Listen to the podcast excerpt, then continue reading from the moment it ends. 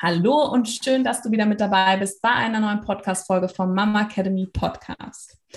Vielleicht bist du schon genauso gespannt wie ich, wie es weitergeht. Ähm, heute spreche ich weiterhin mit Rihanna. Vielleicht hast du die erste Folge von unserem Hausgeburtspodcast schon gehört. Wenn nicht, dann spring nochmal zurück, hör dir die Folge an mit Rihanna, wie sie sich auf ihre Hausgeburt vorbereitet hat, was sie auch noch für Tipps hat und worauf du auf jeden Fall achten musst. Und am Ende der letzten Podcast-Folge hat Rihanna ja schon gesagt, dass sie sich so richtig 100% wohl fühlt hat in ihrem Zuhause nicht so oft diesen ganzen, ja schon auch so ein bisschen Spannung da war, wie, wie es jetzt sein wird unter der Geburt, ob sie alles auch so ausblenden kann, worüber sie sich vorher Gedanken gemacht hat. Und ich freue mich jetzt auf jeden Fall mega, Rihanna, dass du äh, mit deinem Baby ähm, um 22 Uhr mit mir noch eine Podcast-Folge aufnimmst. Der kleine Butz ist jetzt gerade mal vier Wochen alt. Ja. Und ähm, ja, auf jeden Fall ähm, steigen wir gleich schon direkt ein. Also alle, die die erste Folge noch nicht gehört haben, hört unbedingt in die erste Podcast-Folge rein. Dann wird das Ganze nämlich auf jeden Fall ein rundes Bild. Wir sprechen heute auf jeden Fall über die Erfahrungen, die Rihanna mit ihrer Hausgeburt gemacht hat. Wird den ein oder anderen Tipp auf jeden Fall auch noch fallen lassen. Und ähm, ich freue mich, das jetzt heute auch noch mal so ganz ausführlich von dir zu hören. Schön, dass du ja. da bist, Rihanna.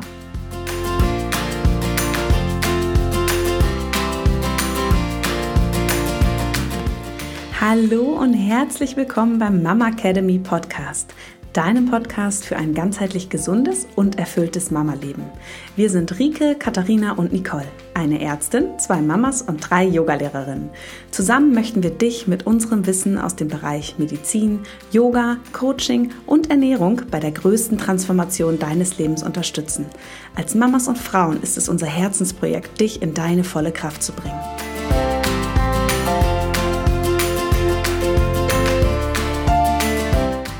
Ja, ich freue mich auch. Genau, wir waren stehen geblieben. Du hast ja. ähm, schon so ein bisschen erzählt, wie du dich vorbereitet hast, beziehungsweise dass du gar nicht so ganz aktiv bewusst ähm, vorbereitet hast mit dem Geburtsvorbereitungskurs, aber eben auch Schwangerschaftsyoga gemacht hast und eigentlich mehr auch so ähm, das gute Feeling aus was, dass du dich einfach wohlfühlst mit Massage, aber auch geburtsvorbereitende ja. Akupunktur und einfach dich mit netten, lieben Menschen und positiven Dingen beschäftigt hast, dass du guter ähm, Dinge in die Geburt starten kannst, aber doch irgendwo bei dir zu Hause so eine Blockade da war, weil es dir einfach auch ja, mit deinem Nachbarn so ein bisschen unangenehm war, dass du nicht wusstest, äh, ob du den komplett ausblenden kannst, weil wenn du unter der Geburt laut werden würdest, dass der das dann mitkriegt und Genau. Ähm, da können wir gerne direkt weitermachen und einsteigen. Mich würde aber auch noch mal interessieren, ähm, wir hatten es ja zum Thema Vorbereitung. Wie hast du denn dich letztendlich entschieden, wer bei deiner Geburt dabei sein darf? Und, und hatten die Menschen, wurden die auch vorbereitet? Also hatten die mhm. spezielle Rollen, die sie einnehmen sollten mm. in der Geburt? Also auch da äh, gibt es so, gibt's so mehrere Realitäten. Also ich glaube, als ich frisch schwanger war, dachte ich mir so, okay, du entbindest mit acht Frauen in einem Tippi. Also ich persönlich bin eh der Auffassung, dass Männer nicht unbedingt etwas im Kreißsaal oder unter der Geburt zu tun haben. Also ich bekomme immer wieder äh, positive ähm, Geschichten von Frauen erzählt, die offensichtlich wirklich ganz, ganz tolle Männer haben und die das ganz, ganz wundervoll unter einer Geburt begleiten. Aber so grundsätzlich so so auf den Ursprung zurückgehend und auch vertreten in ganz vielen anderen Kulturen und so, bin ich der Meinung, ähm, ist eine Geburt eine Frauensache. Deswegen irgendwie mal war mein erster Impuls, okay, äh, ich fahre nach Schleswig-Holstein, da sitzt meine Heilerin, die wohnt da im Wald und da bauen wir dann Tippi auf und dann sind da irgendwie Frauen, acht Frauen und dann gebären, gebären wir da. Und ich hatte tatsächlich, hätte ich sogar noch hier bei mir auf dem Dorf, wo ich wohne, gibt es einen Wald und da gibt es noch eine andere Heilerin, die ich der, während der Schwangerschaft dann ähm, kennenlernen durfte. Und bei der hätte ich tatsächlich auch zu Hause entbinden dürfen. Also das wäre noch so ein Plan B gewesen. Ähm, das ist so zwei Kilometer entfernt. Da hätte ich quasi auch meine Zelte aufschlagen können äh, als Alternative zu meiner Wohnung. Aber wie gesagt, am Ende war ich so super trächtig und habe mich dann auch einfach irgendwie damit angefreundet und hab, hat, hatte dann hab halt den Versuch dann gewagt, es hier in dieser Wohnung zu tun. Ja, und zu den Geburtshelfern. Ähm, es gab, ich glaube, eine Handvoll Frauen, die auch im Verlauf der Schwangerschaft noch ähm, kamen und äh, gefragt haben, ob sie mit dabei sein können. Ich glaube, du hast auch gesagt, wenn du in der Nähe wärst, würdest du auch, äh, auch gern mit dabei sein. Und selbst da dachte ich mir noch, okay, go for it. Dann haben wir noch so eine medizinische Maus mit, äh, mit im Kreise. Dann gab es noch meine Yoga-Lehrerin hier aus dem Dorf, die meinte auch, Boriana, ich wäre auch voll gern dabei. Dann würde ich Harmonium spielen und Mantras singen und sowas. Ähm, aber jetzt kann ich, äh, mache ich wieder einen kleinen Schlenker zu diesen ähm, zu diesem Podcast, den ich angefangen habe, unter der Geburt zu hören, wo ich dann halt auf einmal total viel über Hausgeburten und Alleingeburten gehört habe. Und da wurde ich das erste Mal mit diesen Alleingeburten konfrontiert, habe mir daraufhin auch ein Buch bestellt. Jetzt sind wir wieder beim Thema der vermeintlichen Nichtinformation meinerseits. Irgendwann habe ich doch angefangen, mich so ein bisschen zu informieren weil, ähm, weil ich dann auch angefangen habe, YouTube-Videos zu gucken, weil da so eine coole Frau war, die was über den, Föt über den äh, Fötus-Ausscheidereflex erzählt hat. Und das waren aber alles so interessante Sachen für mich, weil die so nah am Ursprung waren, also an der, wie Geburt eigentlich seit eh und je stattfindet. Und da habe ich mir dann so ein Buch noch bestellt. Ich weiß nicht, ob du den Typen kennst, Michel Audin, diesen Franzosen. Nee. nee. Ähm, das, der ist so so ein ganz, äh, ach egal. Und dann habe ich mir dann noch bei Rebuy ein Buch bestellt und dann war ich in meinem Kopf die ganze Zeit zerrissen Richtung Ende, ob ich nur mit ganz vielen Frauen entbinde oder komplett alleine. Also das stand für mich auch wirklich im Raum, sodass ich meiner Edith schon gesagt hatte, es kann, es kann auch gut sein, dass ich euch alle unter der Geburt rausschicke, weil ich selbst meine Hebamme nicht dabei haben möchte. Und ähm, mhm. Ja, also die erste, die halt bei der Geburt dabei sein wollte, war meine kleine Tochter. Das habe ich mit Edith dann besprochen. Und dann war halt klar, okay, es kann keine Fünfjährige ohne, ähm, ohne Be Begleitperson dabei sein, so mäßig. Dann war halt klar, gut, wer ist meine, wer ist mein, der vertrauteste Mensch in meinem Leben? Das ist meine Mutter. Dann muss meine Mutter auf jeden Fall unter der Geburt dabei sein, um sich um Ava zu kümmern. Und dann hat sich das aber mit meiner Freundin, die ja ein Dorf weiter wohnt, mit der ich jetzt so seit einem Jahr oder so ungefähr, also immer äh, mehr Kontakt habe und zusammenwachse, die hat dann irgendwann durchklingen lassen, glaube ich, dass sie gerne dabei wäre. Also am Anfang war es halt so, hö, hö, und dann irgendwann war es irgendwie spruchreif, dass sie dabei ist. Und dann hatte ich noch überlegt, eine andere Freundin mit dabei zu haben, die halt richtig geile Fotos macht. Die ist Fotografin und ähm, da dachte ich mir so, geil, die dann noch extra für Fotos. Aber da ich halt zwischendurch immer schon mal im Geiste bei einer Alleingeburt war und meine Wohnung halt auch echt nicht groß ist und ich so ein, so ein krasses Sensiblon auch bin und so Energien immer schnell wahrnehme oder es einfach schon immer, also immer sehr sensibel damit bin, wenn jemand zu nah an mich rankommt, so, weißt du. Und dann dachte ich mir so, oh, mein Wohnzimmer und dann sind da so viele Leute und dann werde ich irgendwie fickerig und dann war halt klar, dass Sarah, meine Freundin, die dann geplant mit dabei war, dann auch das Fotos machen übernimmt, damit wir dann halt, ja, dann war, war also ich dabei, Edith, meine Mutter, die sich um meine kleine Tochter kümmert und Sarah. Aber zwischendurch hatte ich halt auch immer wieder das Bild im Kopf, dass ich alle rausschicke und es komplett alleine mache. Deswegen habe ich mir extra mein Wohnzimmer, weil ich keine Tür habe, und dann noch so einen Vorhang auch hinge, hingezimmert, damit ich den halt zumache und so komplett in, meinem, in meiner Privacy bin. Weil weil auf der einen Seite habe ich richtig gefühlt, es ist total schön, mit ganz vielen Frauen zu gebären. Ähm, und ich glaube, wenn ich nicht hier zu Hause gewesen wäre und wenn ich auch noch mal anders drauf gewesen wäre, wäre das auch total magisch geworden mhm. und wunderschön. Aber zwischendurch war ich halt auch immer, hatte ich diese Alleingeburt im Kopf. Ähm, ich weiß es gerade, jetzt habe ich äh, den Faden verloren. Was war die Frage? Ich wollte fragen, wie du dich dann entschieden hast, wer bei der Geburt ah, ja. dabei sein kann ja, und genau. ob die auch verschiedene Rollen haben. Genau. Und äh, eigentlich war klar, die sind halt einfach irgendwie da. Sarah begleitet mich ein bisschen, macht Fotos, meine Mutter begleitet mich ein bisschen, kümmert sich um Ava. Aber dadurch, dass ich halt zwischendurch auch immer, wie oft ich das Wort jetzt schon gesagt habe, äh, dachte, ich mache es alleine, habe ich die halt auch alle so ambivalent gebrieft. Also es war so von, Ava unter der Geburt durfte mich keiner anfassen. Naja, aber vielleicht möchte ich diesmal doch angefasst werden. Ich möchte, dass ihr alle dabei seid. Ich möchte aber auch, dass ihr alle irgendwie draußen seid. Ich möchte noch dies, aber dann auch irgendwie nicht. Dann habe ich aber auch Angst, dass der Nachbar mich tönen hört und dann dies. Und ich war unsicher am Ende, weil ich mich, glaube ich, ich kann es gar nicht sagen. Es war irgendwie so, letztendlich nach der Geburt hat sich jetzt rausgestellt, dass meine Geburtshelfer halt auch unsicher waren. Was, glaube ich, so das das äh, natürlich das Schlimmste ist, was ein Geburtshelfer mit, mitbringen kann. Also ich glaube, ich wäre fast, fast noch besser äh, gefahren, wäre nur Edith da gewesen.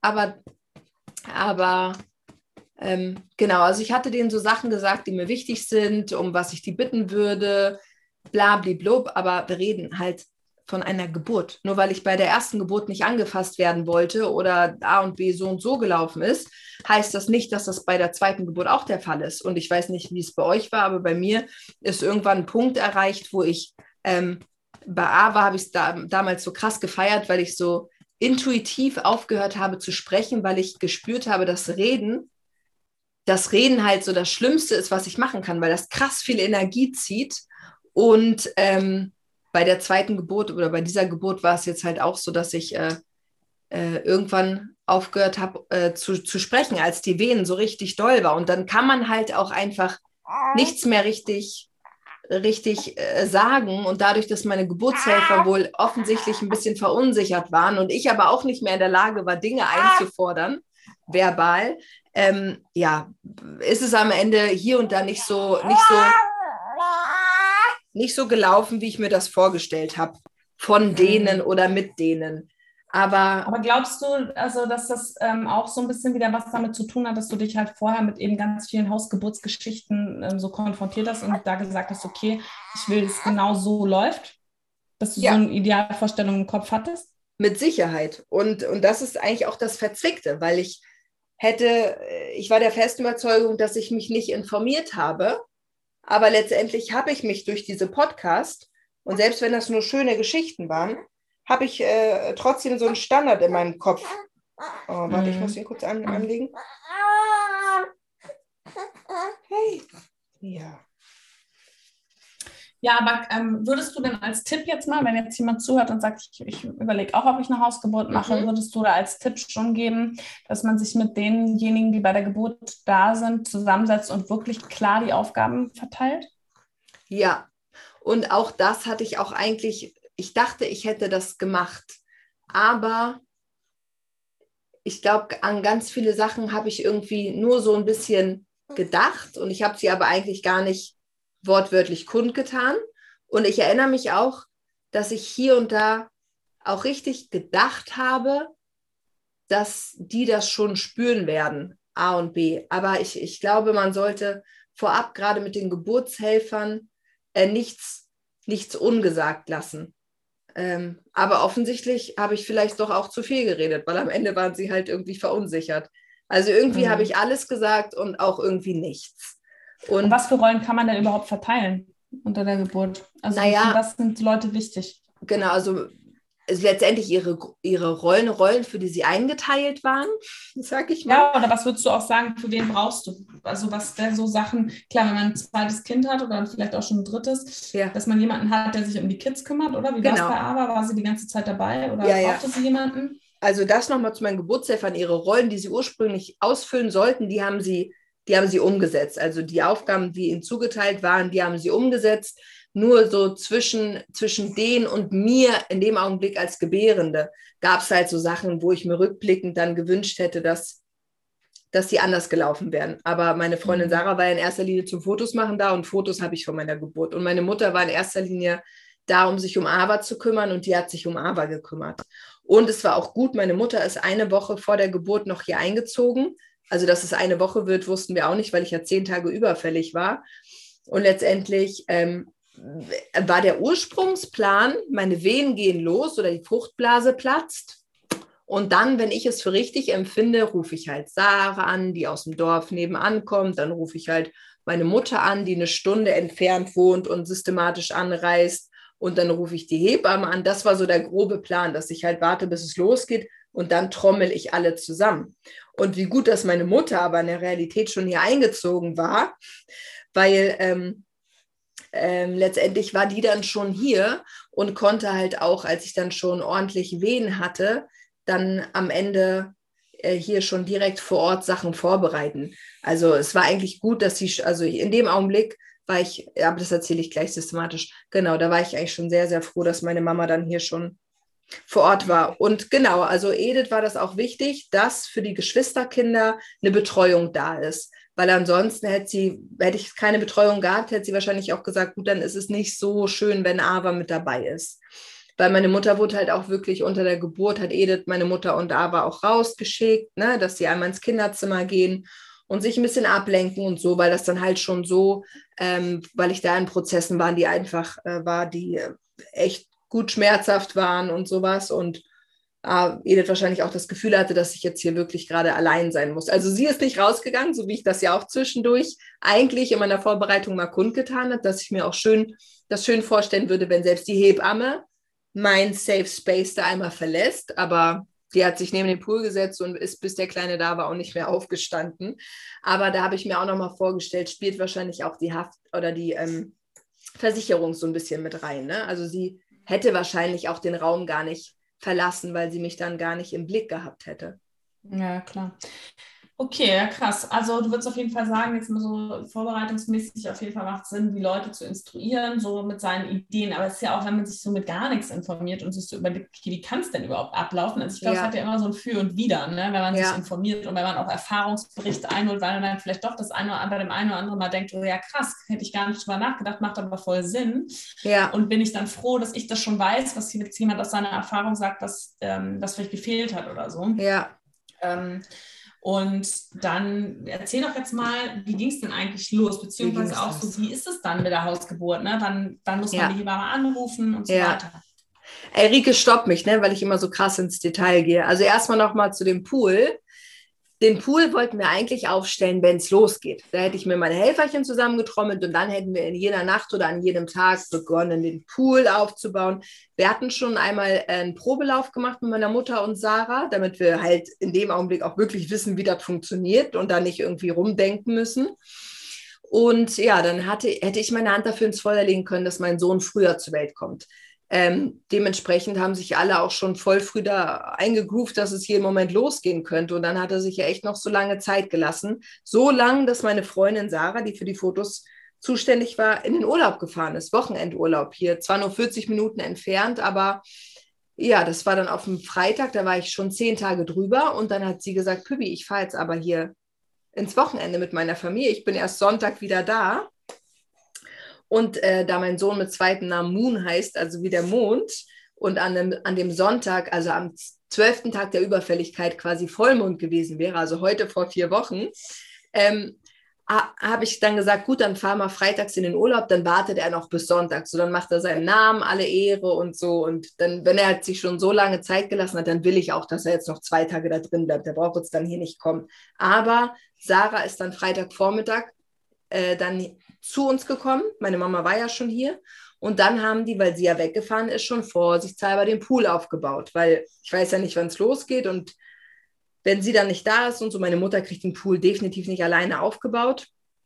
Und ich hatte mir dann auch schon ein kleines Backup organisiert für eine Lady, die Fotos macht, falls es jetzt wirklich dann losgegangen wäre, wenn meine Freundin Sarah bis Sonntag im Campingurlaub ist. Ne?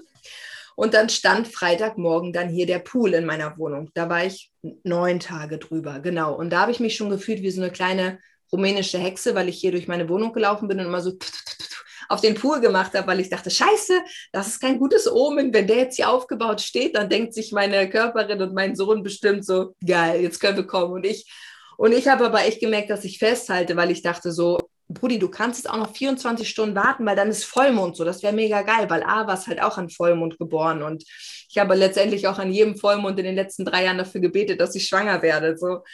Und ähm, naja, dann war es Freitag und ich war wie immer zwischendurch auch mal müde und sowas. Und ich bin tatsächlich Freitagmorgens nicht kacken gegangen, was sonst jeden Morgen bei mir passiert. Und habe mich den ganzen Tag über schon so, kennt ihr vielleicht, wenn man nicht auf Klo war, schon so schwer gefühlt. So schwer, träge und müde. Und dann habe ich Freitagmittags bin ich, war die Hebamme noch da, weil ich war schon neun Tage drüber und dann meinte sie, Riane, also wenn er bis Sonntag nicht kommt, bis Montag haben wir Zeit für die Hausgeburt, wenn er bis Sonntag nicht kommt, leitest du mit Rizinusöl und Rührei die Geburt ein. Und dann hat sie halt ähm, gesagt, dass ich mir Rizinusöl aus der Apotheke besorgen soll und ich sollte auch eigentlich schon täglich Einläufe machen. Ich hatte zwei Tage vorher schon mal einen Einlauf gemacht der hat gut geklappt und deswegen habe ich davon abgesehen, täglich einzumachen, weil ich dachte, naja, du machst einfach heute ein und wenn dann irgendwann mal die Geburt losgeht in fünf Tagen, machst du halt am Beginn der Geburt noch einen. Das reicht dann ja. Du brauchst ja nicht jeden Tag einen machen. Diese großen Einläufe, ne? Und dann war Freitagmittag, der Pool war also aufgebaut und ich bin mit meiner Mutter losgegangen zur Kita, um meine Tochter abzuholen, zu Fuß. Also ein bisschen marschieren, aber auch nicht zu doll, weil ich wollte nicht, dass die Wehen losgehen, weil die sollte erst Sonntag kommen.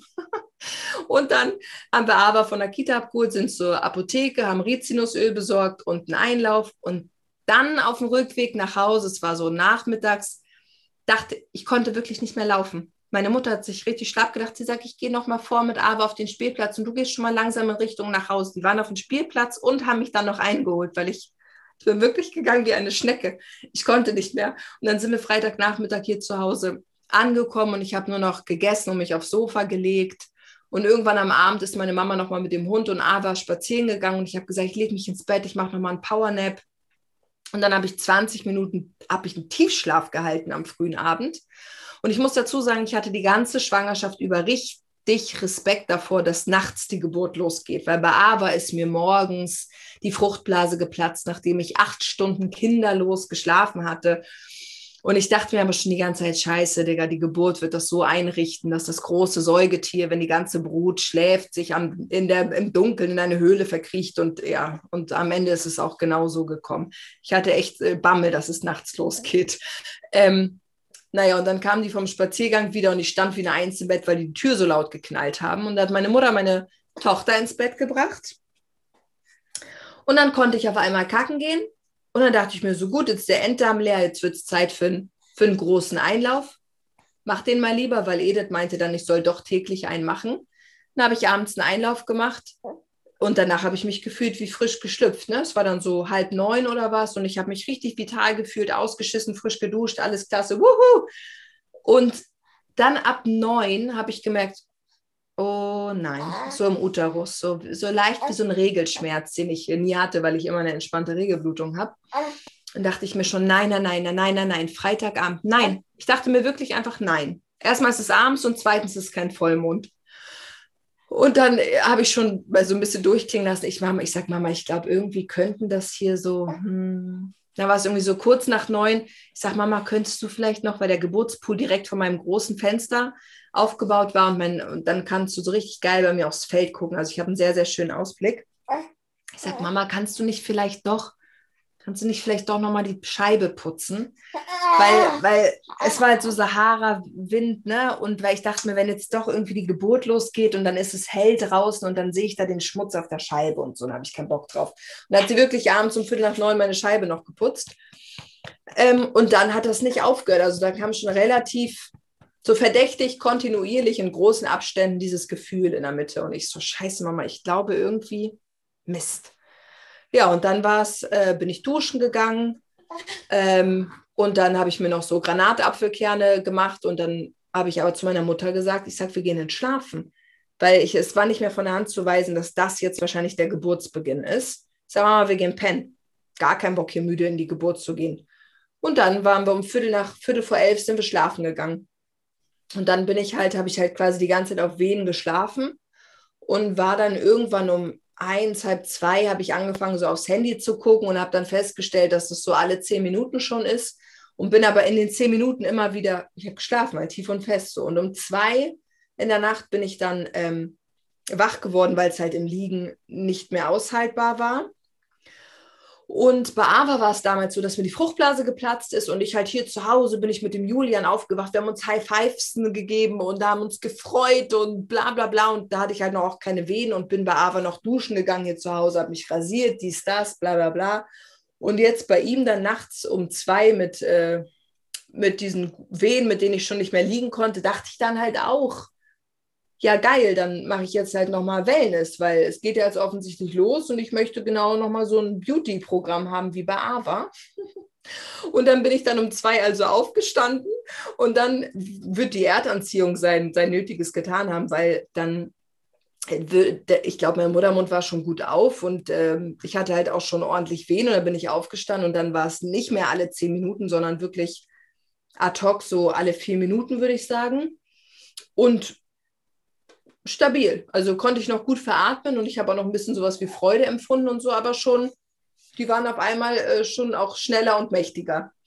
Ja, und dann war es habe ich gesagt, Mama, let's go, aufstehen. Dann ist sie duschen gegangen, dann bin ich duschen gegangen. Nee, gar nicht. Sie ist duschen gegangen und ich habe schon mal angefangen, die Kerzen im Wohnzimmer anzumachen. Wir hatten überall Stumpenkerzen aufgestellt. Dann ähm, hat meine, äh, dann wollte ich noch einen Einlauf machen, weil ich habe eine Wassergeburt geplant und ich hatte halt keinen Bock, den ganzen Pool voll zu kacken weil dadurch, dass ich auch Luvenernährung gemacht habe, hatte ich ja auch keinen harten Stuhlgang mehr. Das hättest du ja nicht mit dem Kescher da rausholen können. Also wusste ich, okay, habe ich mir die ganze Zeit gesagt, wenn die Wehen anfangen, werde ich mir also noch einen Einlauf machen. Aber ich hatte mir ja fünf Stunden vorher erst eingemacht von den Großen, ne?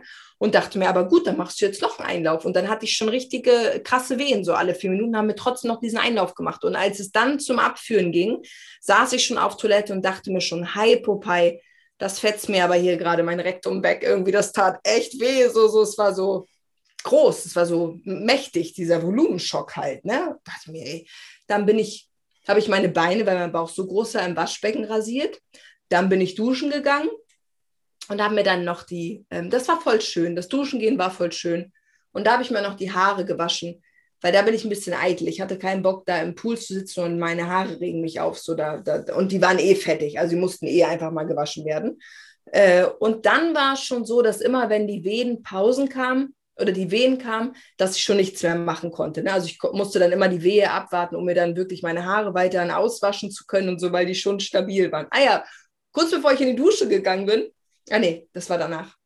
Davor ich glaube, kurz bevor ich in die Dusche gegangen bin, habe ich durch die Wohnung gerufen, wie gesagt, Mama, der Schleimpropf ist abgegangen. Das habe ich bei Aber auch gar nicht mitbekommen. Ist ja wie eine Walnuss, der ist ja riesig. Der lag dann so im Klo, und mhm. dann habe ich meine Joni abgewischt und ich so, mach ein Foto. Und dann habe ich ihr so dieses Klopapier hingehalten, damit sie so ein Erinnerungsfoto macht.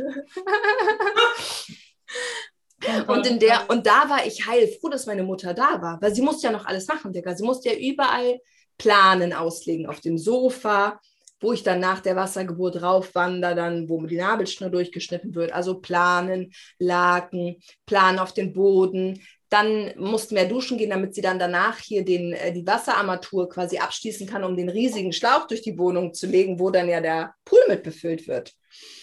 Ähm, und dann war ich heilfroh, dass sie da war, weil ich habe halt auch diese ganze Aktion hier durch das Schlafen und das Wellnessprogramm so rausgezögert, dass es dann halt auch dann irgendwann schnell ging. Also um zwei Uhr bin ich wach, ne? Dann habe ich angefangen, diese Dinge zu tun, die ich gerade erzählt habe. Und, und um hast halb, du deine Hebamme angerufen? Halb drei.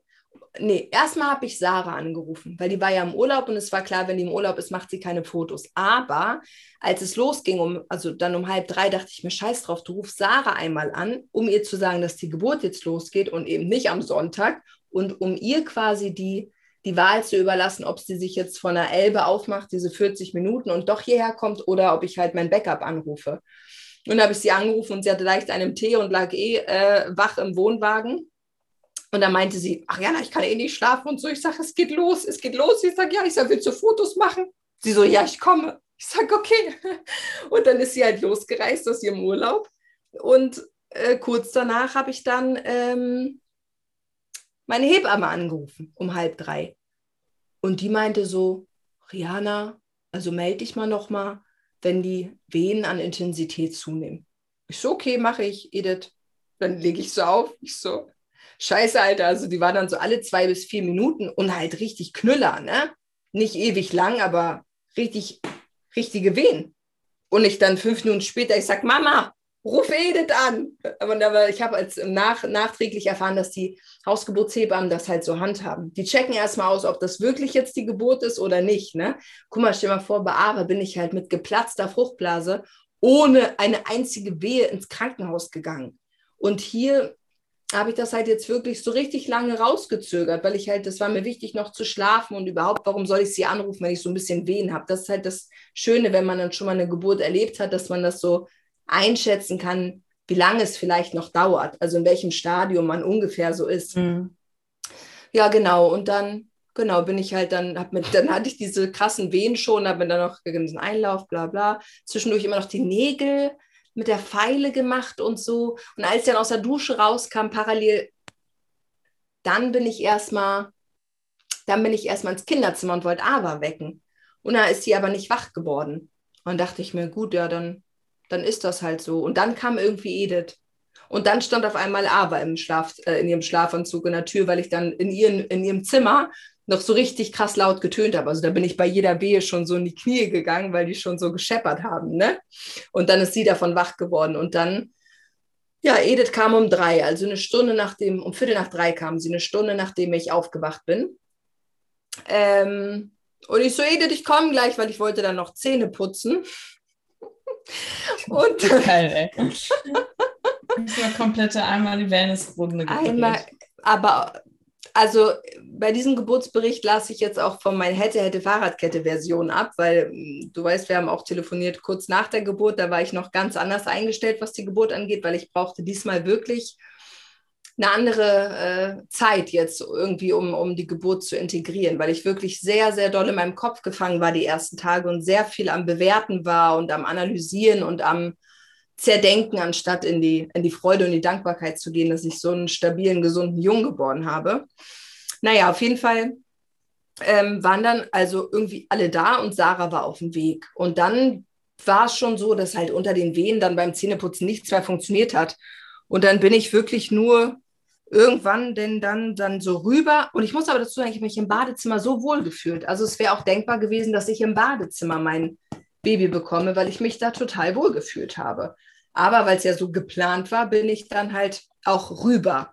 Und ich sag mal, in dem Augenblick, als meine Hebamme hier eingetrudelt ist ähm, und dann das Wohnzimmer auch fertig war, es war mitten in der Nacht, überall waren dann Kerzen an. Meine Mutter hatte noch so eine, hatte mir eine, so eine elektrische Dampf, Dings da Angelegenheit mitgebracht in so schönen Farben.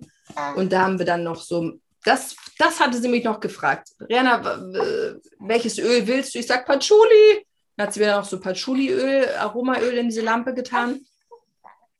Und dann bin ich halt ähm, rübergewatschelt ins Wohnzimmer und da waren die Venen aber schon. Ah ja, dann habe ich nochmal aus dem Badezimmer gerufen. Ich sage, ich glaube, die Fruchtblase ist geplatzt. Aber der Kleine war schon so weit im Becken, dass es halt nicht wie bei A so ein Flatsch war, sondern wirklich nur so ein bisschen so plunk und dann so ein paar Tröpfchen rauskamen und ich halt den Vorleger schon so ein bisschen voll geblutet habe.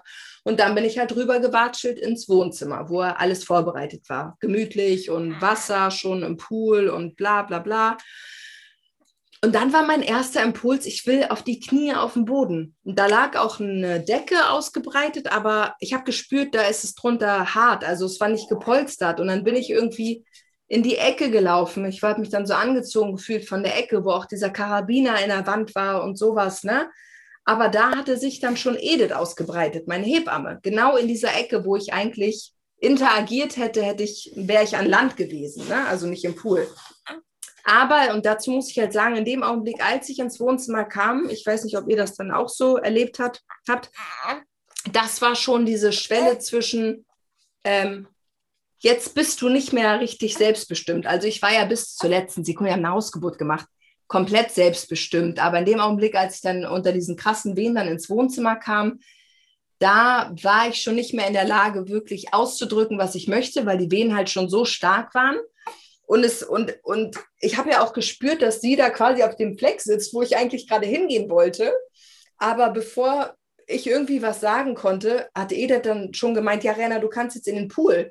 Und ich, und ich habe richtig gefühlt, so, ich will gar nicht in den Pool, aber ich konnte es auch nicht mehr aussprechen, weil ich halt schon so unter der Geburt mhm. war und unter den Wehen und äh, tatsächlich Hashtag schmerzfreie Geburt so unter Schmerzen, dass ich es auch gar nicht mehr aussprechen konnte. Und dann war eigentlich so, ich habe so gespürt, ich will da nicht rein, aber ich war schon unter dem, äh, in, in, in dem Prozess, dass ich äh, mich habe leiten lassen. Also dieser, ja, dieser Grad unter der Geburt, ne? wo, du, wo du eigentlich froh bist, wenn du dann in die anderen Hände gegeben wirst und dich einfach nur noch leiten lässt. Und dann bin ich halt mhm. doch irgendwie in den Pool und dann war das auch irgendwie angenehm. Aber auch eigentlich irgendwie, keine Ahnung, und dann kam Sarah, meine Freundin, der konnte ich dann schon gar nicht mehr richtig Hallo sagen, weil ich halt schon in diesem, in diesem Geburtsprozess war. Also wo man einfach in seiner Bubble ist dann schon so und so. Und ja, nochmals zu dem Punkt, dass, dass du nicht deine Person vor der Tür stehen lassen kannst. Also dass du alles ja, was du gedacht und gefühlt hast die letzten Monate, mit in diese Geburt reinnimmst. Ähm, und ich ja doch dann auch dieses Buch hatte, in das ich mal reingeblättert habe, was eigentlich ein total geiles Buch ist von diesem alten Typen, wo es halt so um um die selbstbestimmte Geburt geht und sowas. Und ähm, ich dann auch äh, in, der, in, der, in dem Buch das erste Mal von diesem Wort Privacy gehört habe. Also wie gesagt, ich dachte, ich will mit ganz vielen Frauen entbinden, aber in dem Buch wurde mir zum Beispiel nochmal ähm, beschrieben, dass wir eigentlich große Säugetiere sind, die eigentlich dafür gemacht sind, dass sie mitten in der Nacht in eine Höhle gehen oder wie viele Frauen auch alleine in den Wald oder so und da unabhängig von allen ihre Babys bekommen. Und ähm, das ist das Schlimmste eigentlich, was man unter einer Frau machen kann. Deswegen laufen so viele Klinikgeburten auch manchmal nicht so schön.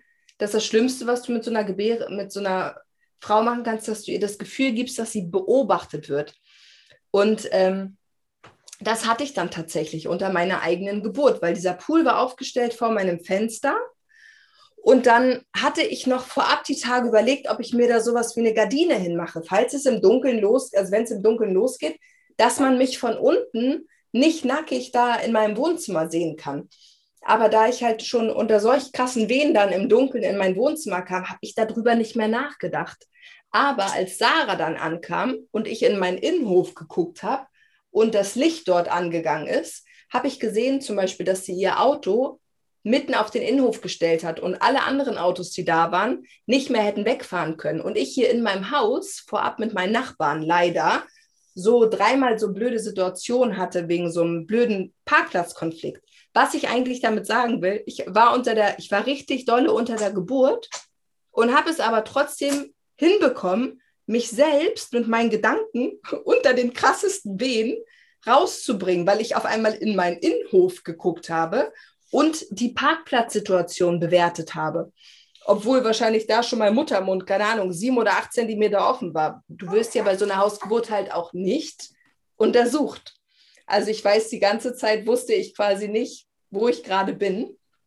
Äh, äh, naja, und also was ich eigentlich damit sagen will, bei der Geburt, weißt du ja wahrscheinlich auch, wird eigentlich unser primitives Hirn benutzt.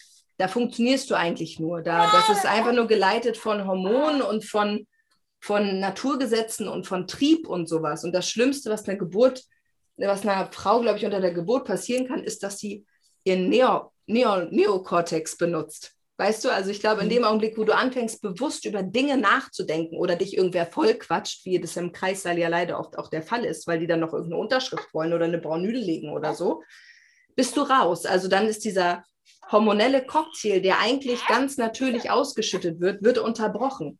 Und deswegen gibt es dann auch so Sachen wie einen Geburtsstillstand. Oder in meinem Fall, dadurch, dass mein Kopf so präsent war unter der Geburt, warum auch immer, weil ich wahrscheinlich bis zum Schluss immer noch Sachen im Kopf hatte, die ich planen wollte, die mich gestört haben, die mich emotional immer noch mal belastet haben. Ähm, habe ich, warte mal kurz, ich dock ihn mal einmal kurz an.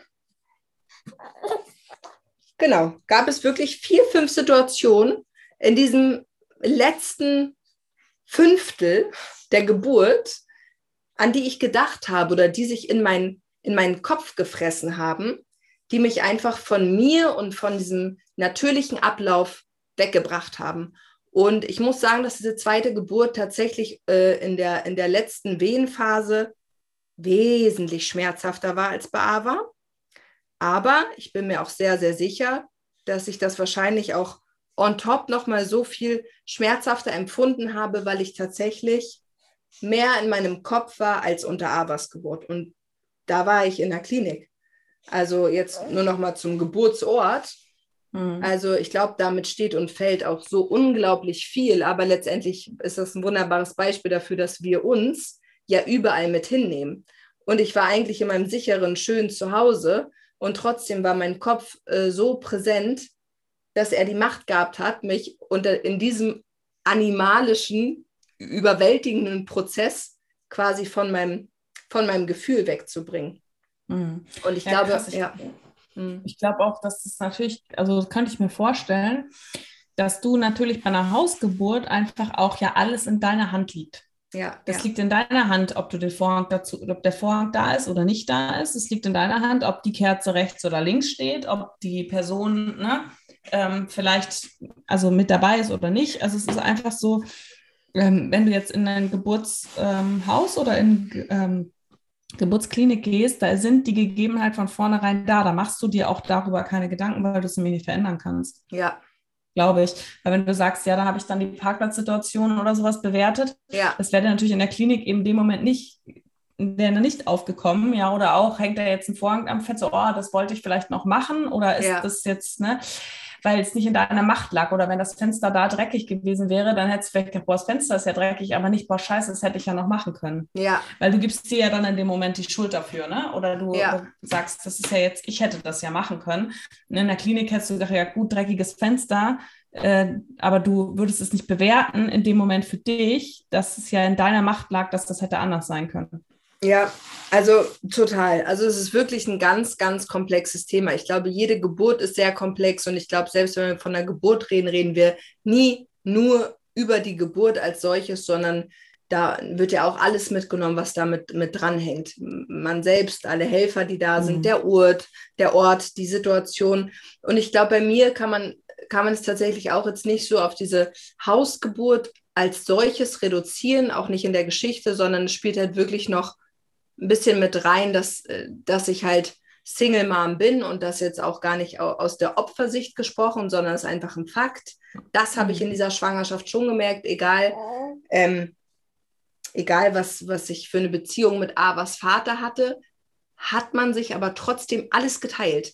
Die Verantwortung für den Geburtsort, die ähm, Verantwortung, wie das Kind heißen wird, selbst unter der Geburt hatte er auch seine eigene Rolle, die natürlich eine viel intimere war als die, die ich am Ende mit meiner Mutter oder äh, meiner Freundin hatte. Also ich war auch mit denen jeden Tag im Kontakt und die waren komplett involviert in meine Gefühlswelt, in meine Abläufe, aber trotzdem ist es ja mit einem mit einem Partner noch mal eine andere äh, Intimität, keine Ahnung. Also ja, das kann ich wirklich sagen, dass die Hausgeburt einfach für mich und meine Gefühlswelt rückblickend doch so, so viel Verantwortung mit sich, mit sich gebracht hat, ähm, dass das wahrscheinlich ein bisschen krass war, aber das jetzt wahrscheinlich, wenn ich nochmal äh, zu Hause gebären würde, auch wieder anders laufen würde, weil es mir jetzt nach vier Wochen kann ich, da komme ich langsam in diesem Prozess, dass ich halt die, die Lehre über der Geburt schnalle.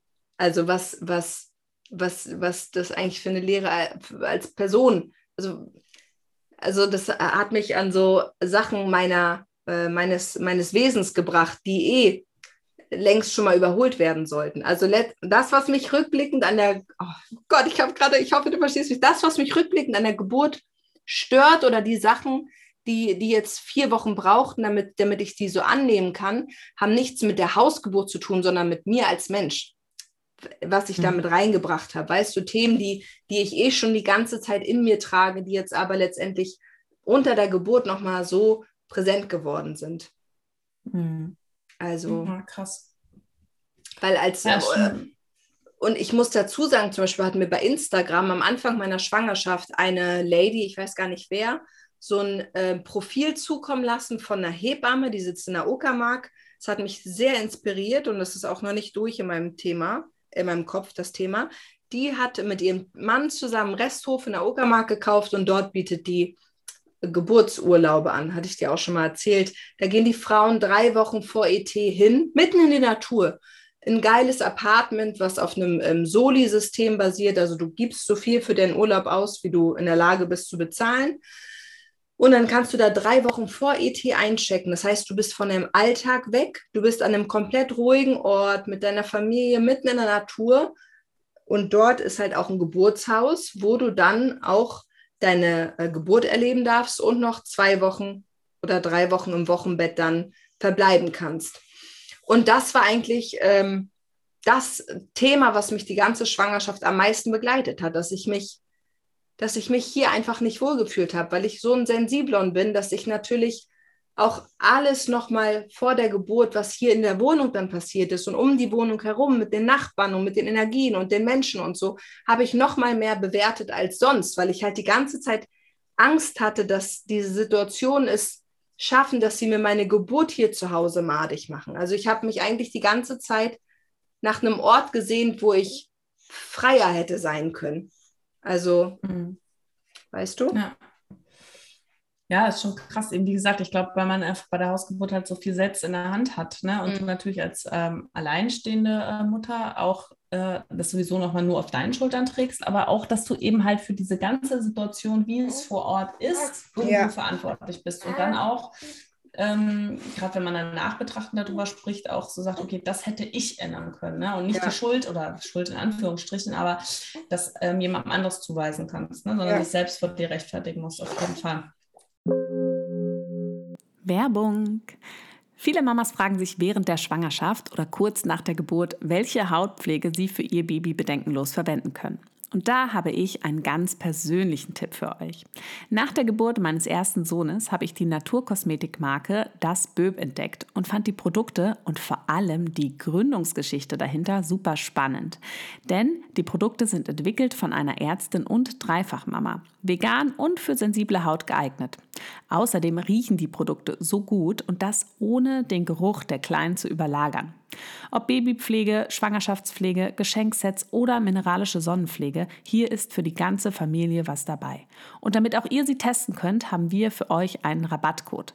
Mit dem Code MAMACADEMY15 erhaltet ihr 15% auf eure Bestellung im Onlineshop unter www.dasböb.de. Der Mindestbestellwert für den Code liegt bei 15 Euro. Da schaue ich, glaube ich, gleich selbst noch mal rein. Ja, dich interessiert, was typische Hautveränderungen in der Schwangerschaft oder nach der Geburt sind? Dann hör doch auch gerne mal unsere gemeinsame Podcast-Folge mit der Böb-Gründerin Michaela. So, und nun geht's weiter im Podcast. Ja, krass. Und ähm, du hast aber vorhin noch mal, was mich auch noch interessiert, ähm, als dann die Geburt losging, mhm. deine Mutter musste dann überall Plan auslegen. So, woher ja. weiß man das? Woher weiß man, was man wohin legen muss? Das sind wir vorher schon durchgegangen. Also jetzt nochmal zum Thema Geburtshelfer, das wussten die alles, wie was, wie wo zu stehen hat und so.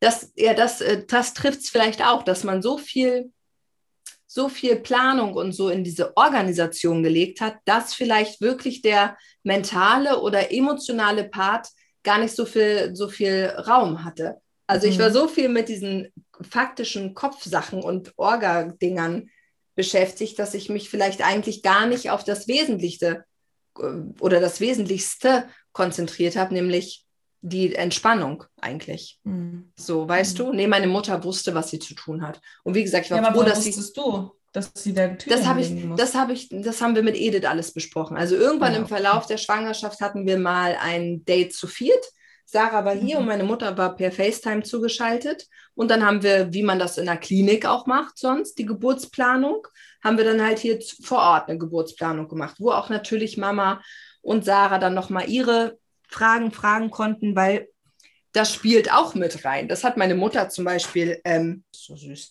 das hat meine Mutter auch erst gedroppt, als mein Sohn geboren wurde. Sie sagt, Rihanna, ich hatte krasse Angst. Also sie hatte halt bis zur letzten Sekunde so mäßig Todesangst vor der Hausgeburt. Sie hat das natürlich mitgemacht, weil sie meine Mutter ist und weil das mein Wunsch war. Aber ihr Mädchen hat zu Hause ohne medizinische Versorgung ihr Kind geboren, mit ihrer kleinen Tochter zusammen, für die sie dann die Verantwortung getragen hat und so. Da, meine Mutter ist durchgedreht. Sie war natürlich heilfroh, dass alles gut gelaufen ist. Da muss ich aber auch zu sagen, wenn man so feinfühlig ist, wie es eigentlich jeder Mensch ist, aber in dem Fall ich, ich werde auch die unter der Geburt auch die Energie meiner Mutter gespürt haben. Das darf man auch nicht unterschätzen. Also die hatte, weil wahrscheinlich die ganze Zeit super angespannt. Und da meine Mutter und ich so symbiotisch sind, werde ich das die ganze Zeit aufgesaugt haben. Also ich konnte sie ja nicht abfiltern, weißt du? Und man darf auch nicht unterschätzen, dass Ava mit dabei war. Ava war mein Partner in Crime. Ava ist meine bessere Hälfte. Sie ist zwar nicht mein Mann und auch nicht mein Partnerersatz, aber ich lebe mit diesem Mädchen seit fünf Jahren in dieser Wohnung zusammen. Und ähm, ich fand es super geil, dass sie dabei war und es war ihr Wunsch und am Ende wurde sie dann ja auch von alleine wach. Aber die, die war ja trotzdem da. Auch das hat ja was mit mir gemacht. Also in dem, in dem Augenblick war ich ja nicht nur Rihanna, die gerade ein Baby bekommt. Ich war auch noch in diesem Pool, war ich auch noch als Rihanna, die Tochter meiner Mutter, die neben dem Pool sitzt und Rihanna, die Mutter meiner Tochter, die auch neben dem Pool sitzt und auch noch Rihanna, die in den Innenhof guckt und die Parkplatzsituation bewertet. Das hat mir jetzt sehr geholfen, weil ich ja gerade noch betreut werde durch eine Mütterpflegerin, nochmal ein anderes Thema. Aber mit der habe ich auch die Geburt nochmal rekonstruiert. Und sie hat mich nochmal äh, daran erinnert, was ich auch schon wusste, dass wir alle äh, als Wesen aus Anteilen bestehen. Also du bist jetzt hier nicht nur Rike, die mich gerade als Gynäkologin interviewt, sondern auch Rike, die mich als Freundin interviewt und Rike, die mich als kleines Mädchen interviewt, weil sie neugierig ist, was ich zu erzählen habe. Also wir sind ja alles, wir haben ja alle tausend Anteile und diese Anteile ja, habe ich alle mit in diesen Geburtspool genommen. So. Mhm. Da, ja, eben, es ist halt krass, weil das jetzt so, so, sag ich mal, hat man ja in der Klinik einfach diese vielen Dinge hat man da nicht. Ne? Also nee. es ist schon auch was, worauf man sich, glaube ich, wenn man jetzt, weil ich glaube, dass ja schon einige den Podcast jetzt auch hören werden, die sich mit der Hausgeburt auseinandersetzen. Ja. Aber das sind so Dinge, da habe ich mir selber keine Gedanken drüber gemacht. Das ist jetzt auch in unserem Gespräch entstanden, ne? wo ich jetzt so sage, okay, krass ja, auch das, was ich eben gemeint habe, dass man für sich für so viele Dinge selbst verantwortlich macht oder so, ne? Ähm, mhm. Dass man sich damit zum Beispiel vorher wahrscheinlich auch nicht auseinandersetzt, was jetzt vielleicht auch nicht gut ist. Also wenn wir jetzt, wenn du jetzt merkst, irgendwie sind zu viele Informationen, aber was ja schon auch eine Entscheidung ist, ne? Möchte ich das oder nicht? Ne? Was ähm, ja. vielleicht sogar auch mal ein positiver Aspekt ist, wenn man Dinge abgeben kann an Verantwortung. Ne? Also wenn man doch ähm, in einem Geburtshaus oder in einer Klinik findet. Ja, also. Ja. Ähm, und wie würdest du, also die Geburt ist, wir haben es jetzt noch nicht ganz zum Ende deiner Erfahrung gehört, aber ähm, kannst du gerne noch machen. Genau. Wie würdest du es denn generell sagen oder kannst du das sagen, dass du sagen würdest, das war jetzt gut, die Entscheidung der Hausgeburt, oder das würde ich nochmal machen oder ähm, ich würde nächstes Mal was anders machen oder was ist so dein Fazit eigentlich? Also die, die Geburt erzähle ich gleich zu Ende, aber ich würde definitiv immer wieder eine außerklinische Geburt machen. Also Ediths bessere Hälfte, mit der sie 20 Jahren hier, 20 Jahre im Team Hausgeburten gemacht hat. Diese Hebamme gibt es hier in unserer Region nicht mehr. Die ist mittlerweile in Spanien und begleitet dort so Hippie-Geburten und sowas. Und vor ein paar Tagen dachte ich mir, obwohl ich ja eigentlich kein drittes Kind mehr bekommen möchte, dachte ich mir, naja, aber wenn du doch noch ein drittes Kind bekommst, machst du safe auch wieder eine außerklinische Geburt. Na, vielleicht diesmal in Spanien einfach, mitten im Camper oder so. Also es gibt für mich überhaupt gar keinen Grund mehr in die Klinik zu gehen.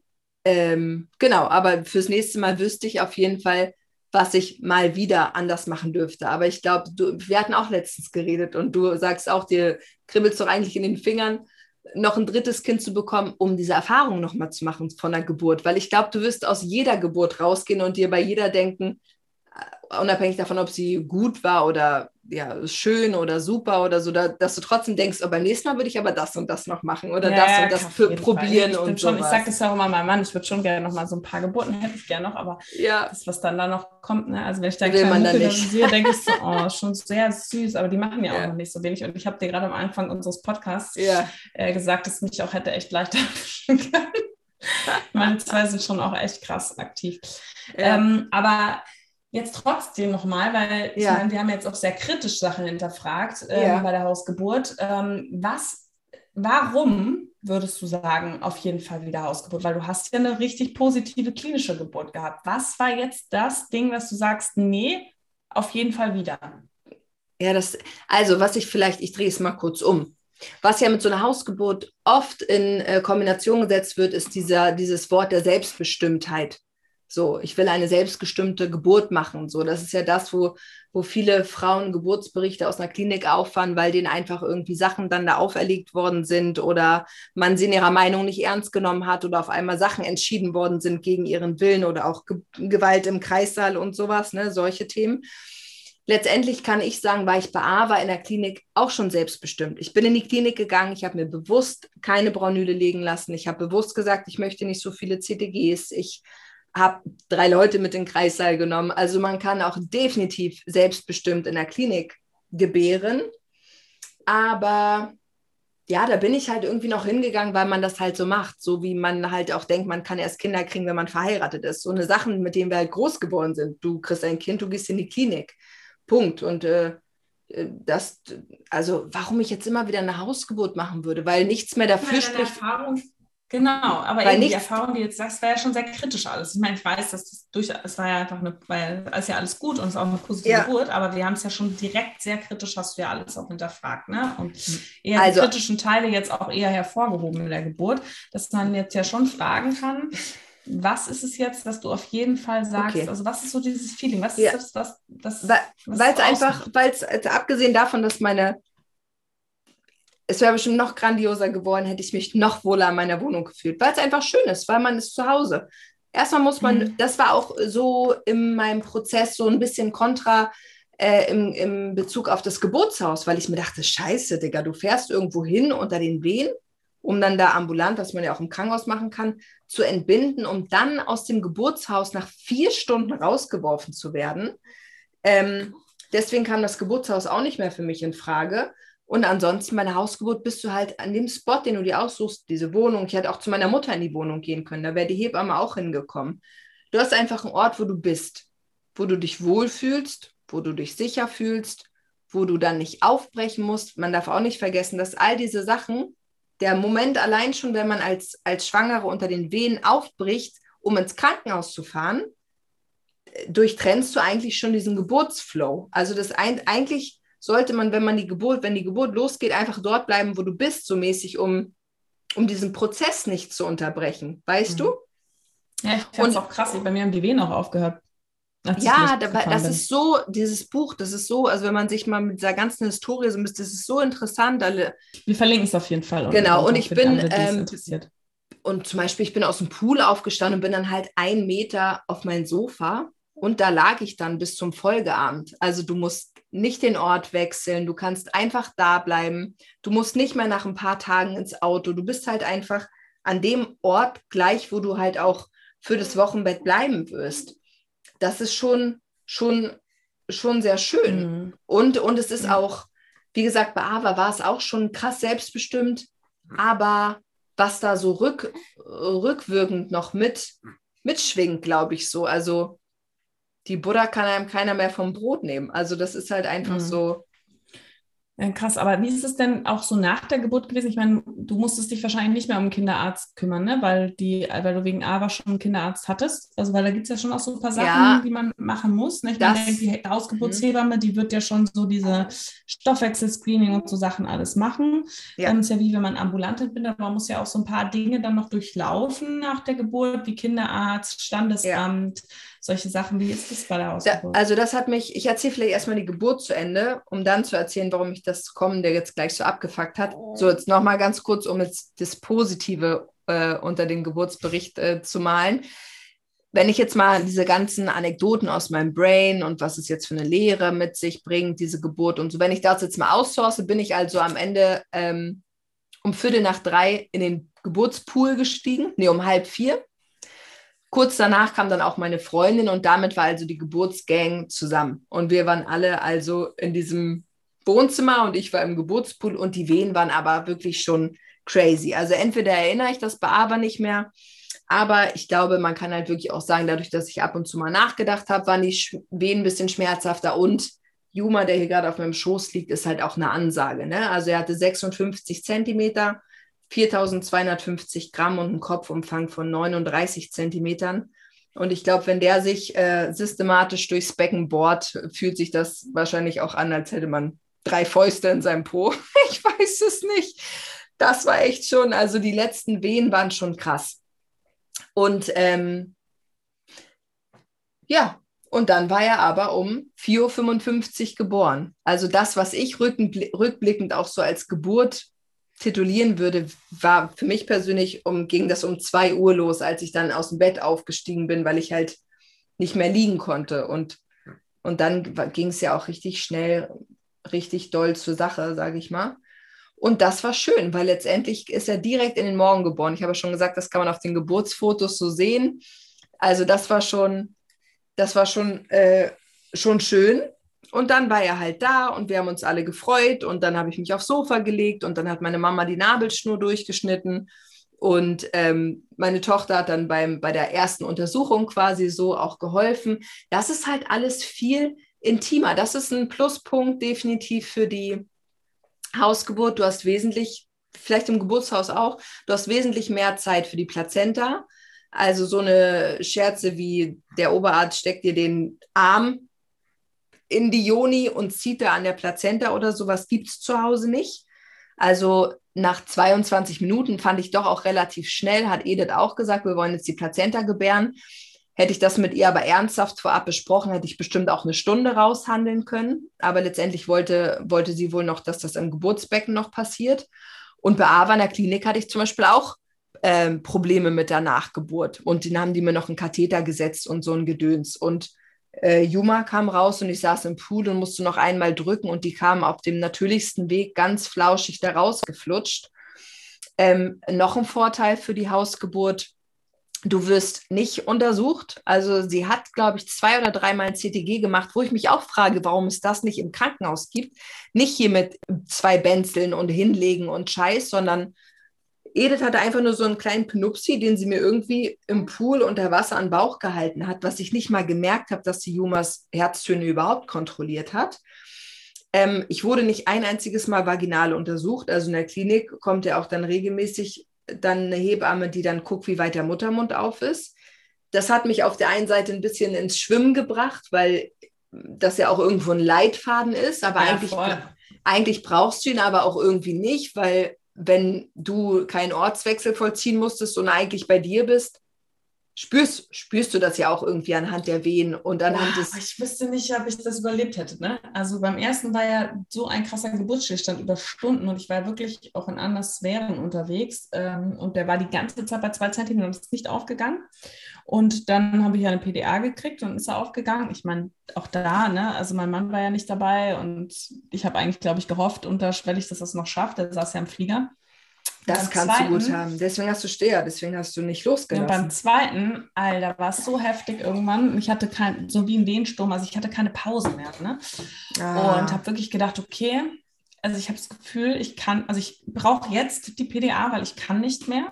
Mhm. Und dann hat sie gesagt, du bist bei 8 cm, weil ich hatte im Kopf, ich bin ja jetzt wie bei dem anderen auch so bei 2 cm. Aber das halte ich nicht mehr nochmal sechs Stunden aus. Mhm. Und dann hat sie gesagt, ja, du bist jetzt bei 8 cm. Und das war für mich schon so alles klar, okay, eine Stunde halte ich das jetzt irgendwie noch aus.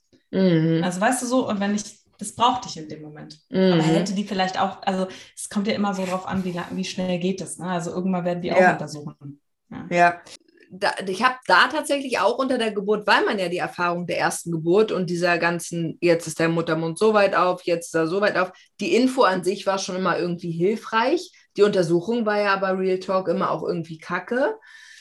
Da habe ich aber tatsächlich unter der Geburt auch drüber nachgedacht, dass ich ähm, manchmal so ein bisschen orientierungslos war. Aber auf der anderen Seite war es wieder total gut, weil, also es war auf der einen Seite Nachteil, aber auf der anderen Seite hat es mir die komplette Verantwortung wieder übertragen und die kann mir aber keiner mehr nehmen. Also die ermächtigt einen in dem Augenblick aber auch irgendwie. Ja, das ja, ist krass, glaube ich. Das ist aber auch nochmal ein interessanter Punkt. Es gibt so viele Dinge, über die man vorher nicht nachdenkt. Ja. Also gerade dieses, ja krass, du bist verantwortlich. Total. irgendwo in der Klinik ist nicht so krass. Du, du bist schon so verantwortlich irgendwie mhm. schon, aber du bist halt doch geleitet. Genau das, was wir gerade gesagt haben. Du hast das CTG ja. in der Regel du hast, was der irgendwo, ne, was den, was den um dir herum zumindest die leitet und dann auch oft mal vielleicht auch zu früh sagt, okay, jetzt muss eingegriffen werden. Du hast dann diese Untersuchungen, die dich irgendwo leiten, wo du weißt, wo du stehst und der schon auch mit dir raus, aus dir rausgehst, aus der Verbindung mit dir in dem Moment. Und das ist auch eine krasse Probe. Also ich glaube auch nicht, dass jede Frau dazu in der Lage ist, das zu tragen. Ne? Diese hm. Verantwortung. Also irgendwo im tiefsten Inneren schon, aber nicht, wenn sie sich auf, ne, also dann muss man sich. Ja, aber doch, und ich denke, und da dürften wir halt wieder, wieder zurück zum Ursprung, weil es gibt auch, äh, die Leute gehen davon aus, du kommst in den Kreissaal und hier oben ist halt der Arzt und da ist die Hebamme und da ist die gebärende Frau, aber eigentlich ist die gebärende Frau die Meisterin der Situation und der einzige, einzige richtige Profi. Alle anderen sollten eigentlich Beiwerk sein. Und würde man die Frau nicht so oft stören oder in den Prozess eingreifen oder sie überhaupt erst in die Klinik kommen lassen, etc. pp. Guck mal, du kommst mit wen in die Klinik und dann musst du noch die ganze Zeit nachdenken und Sachen unterschreiben und Ja oder Nein zu irgendwelchen Sachen sagen und nochmal den Raum wechseln und dich nochmal ausziehen und dann nochmal. Du wirst ja permanent aus deinem aus deinem Flow rausgerissen. Und das ja. hast du zu Hause nicht. Guck mal, Digga, hier ging zu Hause die Wehen los. Ich bin pennen gegangen. Ich habe mit niemandem geredet. Danach habe ich mein Wellnessprogramm gemacht. Gut, das war ein bisschen überspitzt. Das war mir auch eine Lehre. Ähm, aber ansonsten, es, hat mich, es haben mich alle in Ruhe gelassen. Punkt. Ja, krass. Es, aber das sind Dinge, ja. da denkt man auch nicht nach, wenn man in der Klinik arbeitet. Das sind auch Sachen, die mir im Nachhinein auffallen. Aber wo ich auch sagen muss, ich sehe ja wirklich tagtäglich viele verschiedene Frauen, ja, und ähm, auch viele verschiedene Frauen in einer für sie unangenehmen Situation vielleicht auch.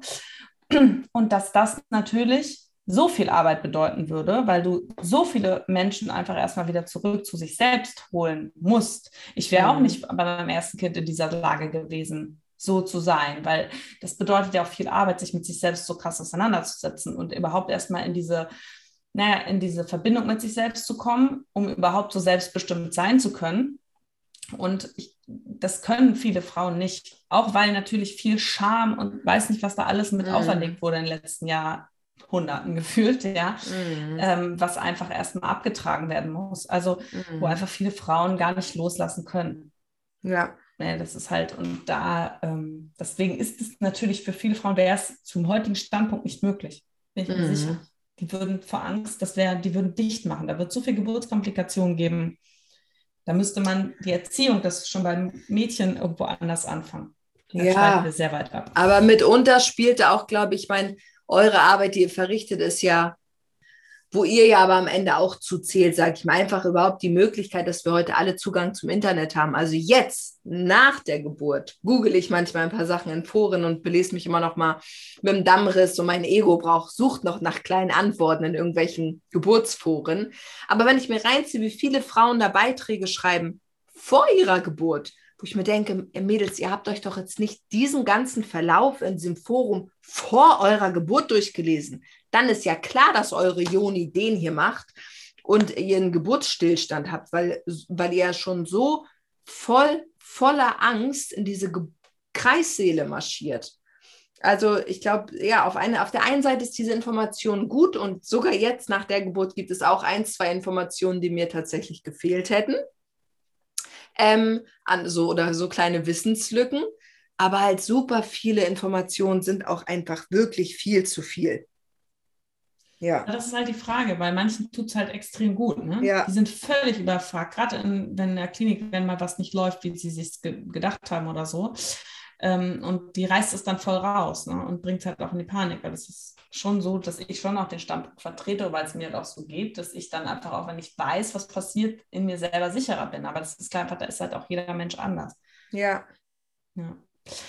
Krass. Okay, wir haben jetzt echt schon wirklich ähm, äh, glaube ich, eine große Runde gedreht, auf jeden ja. Fall. Und, ähm, Achso, nochmal, was vielleicht noch interessant ist. Ich erzähle kurz das Ende und dann bin ich auch fertig. Ja. Und, dann, und dann lag ich und dann haben die die Un Untersuchung gemacht, Edith und Ava, meine Mama, und wir haben alle noch Fotos gemacht und sowas. Und dann pff, nach einer, anderthalb Stunden war ich dann dran und ich habe mich total quietschfidel gefühlt. Ne? Ich hätte meine Hand dafür ins Feuer legen können, dass ich keinen Dammriss habe. Aber dann hat Edith mich gynäkologisch dann untersucht und geguckt und sagt sie auch, Pippi, wir müssen, äh, hast einen Dammriss. Und hat sie als erstes noch gemeint, ersten bis zweiten Grades und hat noch in Erwägung gezogen, mich nicht zu nähen. Das ist eine wichtige Information vielleicht noch. Also alle, die Angst oder Respekt vor einer Hausgeburt haben, weil man vielleicht da nicht genäht wird nach dem Dammriss. Also die Hebammen nähen bis zum dritten Grad. Also bis zum den zweiten Grad nähen die noch mit und ab dem dritten Grad kann es dann sein, dass man in die oder wird man dann in die Klinik verlegt, um dann dort genäht oder richtig operiert zu werden nochmal. Aber ansonsten werden auch Geburtsverletzungen oder ein Labienriss oder sowas zu Hause auch genäht, wenn es klein ist. Und manche, wenn es nur so ein, ein, kleiner Riss ersten Grades ist oder so, kann das sogar sein, dass es gar nicht genäht wird und dann wirklich mit einer Woche Bettruhe von alleine auch ohne Naht verheilt. Ja, und dann war natürlich, bis dahin war ich auch noch gut, gut drauf.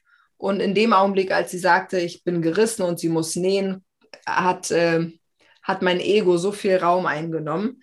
Aber das habe ich jetzt auch mittlerweile verdaut. Und ja, dann habe ich sie halt auch nochmal gefragt, weil ich mir natürlich gleich selber erklären musste, warum ich jetzt einen Dammriss habe. Und es hat sich für mich angefühlt wie Versagen, was komplett blöd ist. Das würde jetzt aber nochmal den Rahmen sprengen ähm, habe ich dann Edith auch gleich gefragt. Ich sage, was war denn dein größter Kopfumfang in all der Zeit? Weil ich brauchte irgendwas Besänftigendes. Und dann meinte sie 40 Zentimeter und Juma hatte 39. Und dann dachte ich auch, gut, dann kann man vielleicht auch in Kauf nehmen, dass man, dass man gerissen ist. Und überhaupt jetzt dann rückblicken kann ich, also jetzt sage ich erst so, raff ich erst, wie dumm ich bin, so. Also, weil ich habe eine Hausgeburt gemacht und ich bin gesund und mein Junge ist gesund und ich habe vier Wochen rumgeheult wegen einem Dammriss was eigentlich so eine Standardverletzung ist. Aber die habe ich so, ja, diesen, ja. Ja. Ja, gut, das ist das ist von außen betrachtet, oft solche Sachen sind von außen betrachtet nicht nachvollziehbar, aber beschäftigen ja einen selber. Von dem her finde ich, das darf, ist schon gerechtfertigt, darüber auch zu reden. Ähm, aber klar, 39er Kopfumfang und das Gewicht und also und man kann einfach auch mit seinem Gewebe, es gibt auch Menschen, das ist ja so, dass auch man sagt, dass ähm, Menschen, die ähm, so rötliche, rötliche Haare haben, dass die ja auch vom Bindegewebe her, die reißen krasser. Die sind, haben ein anderes Bindegewebe, ne? was ja wahrscheinlich mhm. einfach auch so mit genetisch ist. Also wo man einfach viele Dinge nicht beeinflussen kann. Ja. Ja, krass. Aber wir wollten noch eine Sache, wolltest du nämlich noch erzählen, das finde ich jetzt nochmal ganz wichtig, auch mit diesem, was ist denn danach? Also was, was beinhaltet so die Hausgeburt noch so ja. im Anschluss mit eben Papierkram, Arztbesuch, mhm. Kinderarzt und so weiter? Ja. Also ähm, genau, diese erste Untersuchung hat sie hier zu Hause gemacht und die andere, äh, die U2 muss dann zwischen dem oh, und 10 dritten und zehnten Tag gemacht werden. Und ja, da Edith mich in der Schwangerschaft gefragt hatte, ob Ava einen Kinderarzt hat und ich das mit Ja bestätigt habe, hat sie da jetzt auch gar keinen Fass aufgemacht, weil sie dann einfach am Tag der Geburt meinte, gut, Pippi, Montag rufst du bei eurem Kinderarzt an und sagst, dass du mit Juma dahin kommst. Und habe ich dabei angerufen und da meinten die, nö, machen keine U2. Ich sage, wollt ihr mich veräppeln? So, ich bin mit Ava bei euch und überhaupt. Ja, nee, es wird in der Klinik gemacht. Ich sage, ich hatte eine Hausgeburt. Aber ja, da 2% Hausgeburtsrate, die das halt so selten haben. Und die Personalmangel, bla bla bla, egal, Ende vom Lied. Ich musste fünf Kinderärzte abklappern und ich glaube, der sechste äh, hat dann gesagt, dass ich vorbeikommen kann. Ich war jetzt mit Ava nochmal bei der U9 letzte Woche oder so und habe dann natürlich nochmal meinen Unmut bei meinem Kinderarzt ausgesprochen und habe da um Klärung gebeten, weil das nicht sein kann, dass du als Frau und dann noch bei, in meinem Fall dann als Frau mit einer Geburtsverletzung, wo du eigentlich eh an dem Tag noch liegen bleiben solltest und eh schon das erste Mal quasi raus musst, um extern zum Kinderarzt zu fahren, dass du dann eine Absage bekommst. Aber das wird bei anderen wahrscheinlich besser laufen. Meine Hausgeburtshebamme hat das auch so noch nie erlebt, dass der Geschwisterkinderarzt das abgelehnt hat. Ist ja auch egal. Also du musst zum, zu U2 dann halt zwischen dem dritten und zehnten Tag und spätestens bis zum siebten Tag muss man dann halt zu seinem zuständigen Standesamt, um dann da die Geburtsurkunde ähm, zu beantragen. Genau. Und Musstest du da persönlich hingehen oder hätte das auch jemand anderes für dich machen? Ich hätte auch eine Vollmacht schreiben können. Und, aber ich hatte halt so Kopfgeficke, weil ich halt sieben Tage nicht wusste, wie er heißen soll, obwohl ich zehn Monate Zeit hatte. Und aber wäre ich mir sicher gewesen, hätte ich hatte die Unterlagen von Edith hier zu Hause liegen. Also die hatte mir den ganzen Papierkram hier gelassen, wo ich auch dann seinen Namen eintragen sollte und sowas. Und damit und mit diesen 15 Euro musste ich halt zum Standesamt. Aber ich hätte diese zwei Zettel und eine Vollmacht und die 15 Euro bestimmt auch jemandem anders in die Hand drücken, drücken können. Mhm. Und bei der U2, da hat ja letztendlich quasi im Normalfall der Kindspapa oder so auch mit dem Neugeborenen hinfahren können und die Mama hätte zu Hause bleiben können oder sowas. Mhm. Also das geht schon. Das beides musste ich machen, Kinderarzt und Standesamt. Habe ich aber beides dann halt. Meine Mama ist Gott sei Dank noch eine Woche nach der Geburt bei uns geblieben, was auch rückblickend gut war. Ich hätte nicht damit gerechnet, dass ich eine Geburtsverletzung habe und sie wäre eh eine Woche geblieben, aber letztendlich war es perfekt so, weil ich halt wirklich eine Woche Bettruhe hatte und sie die komplette Woche sich um meine Tochter gekümmert hat, um den Haushalt, Einkaufen, Kochen, um Juma, ums Wickeln, um Essen machen, etc. pp. Ansonsten habe ich Samstagmorgens um 4.55 Uhr meinen Sohn geboren und am Nachmittag kam Edith dann schon wieder für die erste Untersuchung. Ähm, und dann kam sie, glaube ich, eine Woche, eine Woche, glaube ich, täglich zu mir nach Hause. Und jetzt kommt sie immer einmal die Woche. Also übermorgen kommt sie wieder. Ja, cool. Krass. Ähm, ja, das mit dem Kinderarzt ist echt so ein Ding. Also ich habe bei meinem ersten, den hatten wir ja im ambulant, also fast ambulant ist nach einem Tag gegangen, wollten die zwei auch ambulant machen beim Kinderarzt und wir haben auch keinen Kinderarzt gefunden. Ähm, da hatten wir ja noch keinen und dann zum Glück habe ich da in der Klinik gearbeitet, hat der Oberarzt gesagt, kommst du einfach nochmal wieder zurück und dann machen wir ja. wieder die U2 und dann gehst du wieder. Ähm, und bei dem, beim, beim zweiten habe ich aber vorher angerufen und angekündigt, dass ich äh, den habe und gefragt, ob ich dann zu U2 kommen kann. Also das ist nochmal so als kleiner Tipp für die Orga-Menschen hier, äh, weil das äh, war mir auch wichtig, weil ich ja wusste, ich bin schon beim ersten vor der U2 gegangen. Ich will auch beim zweiten wieder vor der U2 gehen. Ja. Genau, haben wir dann auch gemacht, ja. Ja, krass. Oh, große Reise auf jeden Fall. Ähm, wir sind auch echt ein bisschen ähm, tief eingestiegen, aber ich glaube, es war äh, super, super hilfreich. Vielen, vielen Dank auf jeden Fall an dich, dass du deine ganzen auch intimen Inhalte mit uns geteilt hast. Und das wird auf jeden Fall auch vielen weiterhelfen, da bin ich mir ganz sicher. Und ja, möchtest du noch irgendwie abschließend irgendwas sagen an alle?